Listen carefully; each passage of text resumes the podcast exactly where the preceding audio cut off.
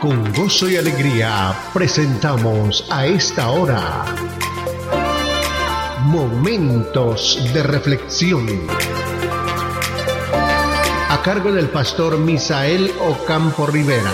Bienvenidos a Momentos de Reflexión. Hola amigos, cordialísimo saludo. Aquí estamos de nuevo y vamos a estrenar Salmo, el Salmo capítulo 81 primeros cuatro versículos y aquí hay un mandato, el mandato de alegrarnos. Canten alegres a Dios nuestra fortaleza, aclamen con regocijo al Dios de Jacob. Entonen salmos, toquen ya la pandereta, la lira y el arpa melodiosa. Toquen el cuerno de carnero en la luna nueva y en la luna llena, día de nuestra fiesta. Este es un decreto para Israel, una ordenanza del Dios de Jacob. De la fuerza de este llamado a alabar surgen varias preguntas. Más que invitarnos, el Salmo nos ordena alabar a Dios con alegría. Pues eso dice el versículo 4. Este es un decreto para Israel, una ordenanza del Dios de Jacob.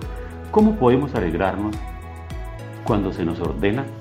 Hay muchas maneras de hacerlo, ya que hay muchas razones para que los cristianos, por las cuales los cristianos deberían tener alegría.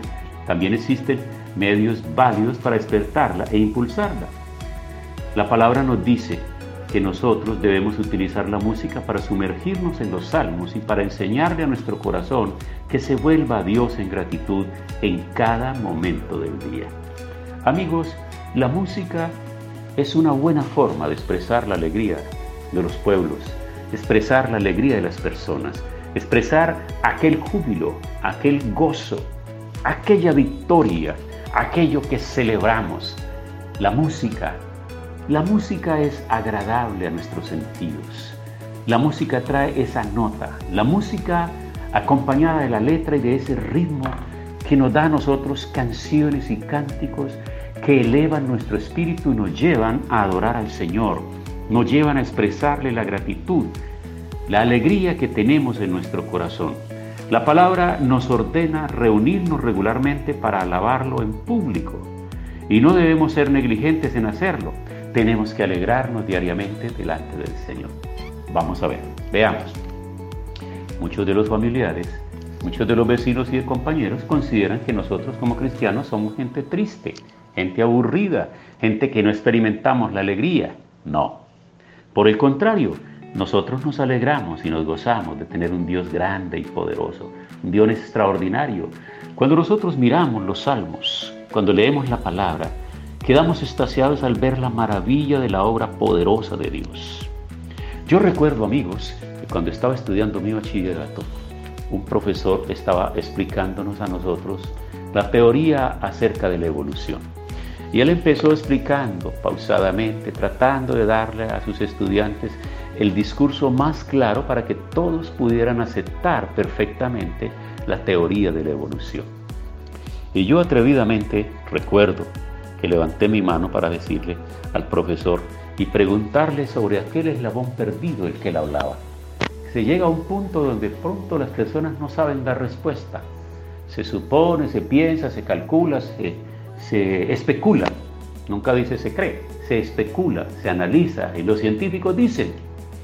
Y yo recuerdo que yo le dije a él, pues yo fui levantado en un hogar cristiano, leyendo la palabra desde niño, conociéndola, esa palabra se metió en mi corazón, como de todo niño que tiene unos padres que creen en Dios y que le enseñan esos valores y que le enseñan ese respeto y ese valor a la palabra de Dios y el valor a estar y ser una persona de Dios.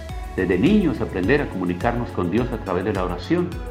Entonces yo levanté mi mano para decirle, para hacer una intervención y él me dio la palabra y le dije, profesor, con todo respeto le digo que yo necesito más fe para creer la teoría de la evolución que para creer la teoría de la creación. Me quedan muchas dudas que ustedes precisamente con sus explicaciones no me satisfacen, no me llegan. Y puedo leerlo y mirar en los libros, pero me quedan, como se dicen, unas lagunas, unos baches ahí que no puedo entender. Así que me queda mucho más fácil creer en la teoría de la creación. Porque yo simplemente creo que el Dios Todopoderoso hizo por la palabra, por la palabra, de la nada, de la nada, que es una figura y una expresión filosófica que aquellas personas que entienden estos temas saben perfectamente. De la nada, ¿y qué es la nada? Y los filósofos podrían echarse horas y horas filosofando sobre el término nada, ¿cierto? Y de esa nada, que los filósofos pueden escribir libros enteros, tratados enteros e enciclopedias sobre la nada, de esa nada el Señor hizo todo lo que nosotros conocemos. Absolutamente todo. Lo que se conoce y aún lo que falta por conocerse en el mundo y en el universo.